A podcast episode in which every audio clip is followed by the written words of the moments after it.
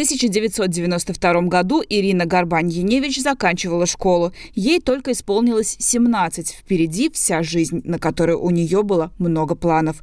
Но им не суждено было сбыться. Девушка попала в серьезную аварию. И там был поврежден спинной мозг, и доктор сказал, что я не смогу больше ходить. И первые года я, конечно, посвящала реабилитации. Тогда государство очень щедро оплачивало реабилитацию инвалидам первым группам. К сожалению, не получилось э, восстановиться, как мне хотелось, и ходить хотя бы на палочках.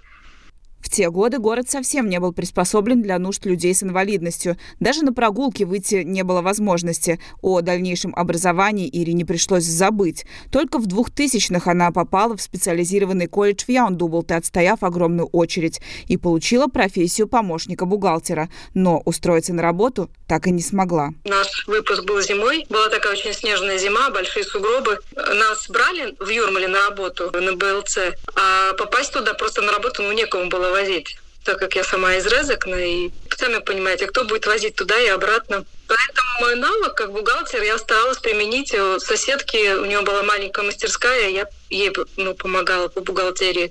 Но все равно именно из-за того, что не было тогда, вот как сейчас, S1, бухгалтерская программа, что сейчас можно сдать и через интернет отчет по бухгалтерии, вот этого всего не было, все еще в бумажном виде шло. Ну и поэтому эта профессия была утеряна. Походив по рынку труда и не найдя работу, Ирина пошла получать высшее образование в области менеджмента. Отучилась 4 года и возобновила поиски. Вновь безуспешно. Ну, во-первых, даже когда ты свой CV посылаешь, когда ищешь работу, и у тебя уже нет опыта, э, вообще никто не, не звонит, даже не пишет, и то есть это просто как в пустоту. И, и уже до какой-то раз ты уже даже понимаешь, что бес, бессмысленно посылать, и искать работу надо только через знакомых, тот, кто тебя, тот, кто тебя знает и доверяет тебя.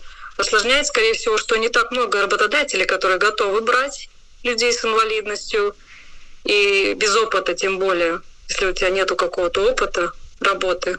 Кто-то из работодателей был готов взять Ирину на работу, но лестницы, пандусы, узкие двери – все это делало потенциальное место работы абсолютно недоступным. Положение спас коронавирус. Ей удалось устроиться на удаленную работу оператором интернет-магазина. До пандемии найти такое место было практически невозможно.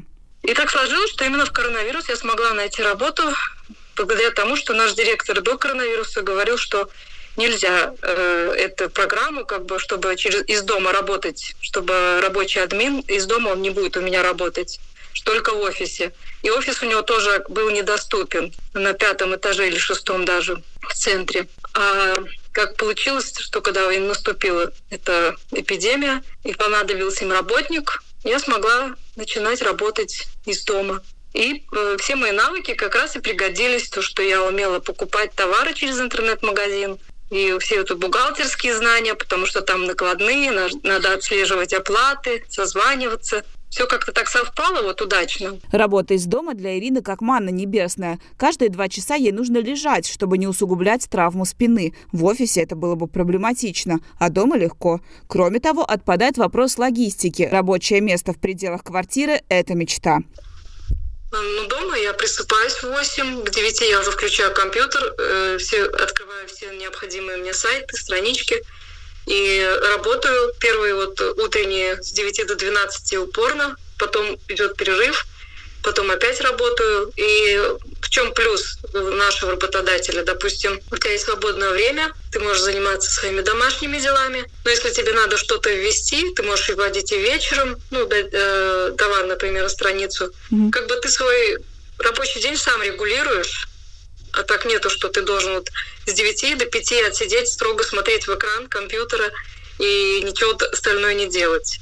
Ты можешь пойти сделать себе завтрак, пообедать. Вот в чем даже плюс еще э, этих работ, что не надо тратить на бензин, не надо тратить на рестораны или кафешки, где тебе надо покушать что-то во время работы. Это уже экономия денег. Эта работа для Ирины первая постоянная. Говорит, поначалу немного побаивалась, а теперь чувствует себя как рыба в воде и уже ждет отпуска, как и коллеги со стажем. Повысилась самооценка, появилась уверенность в завтрашнем дне. А еще она поняла, кто ищет, тот всегда найдет, даже с инвалидностью первой группы. Елена Вихрова, Латвийское радио 4.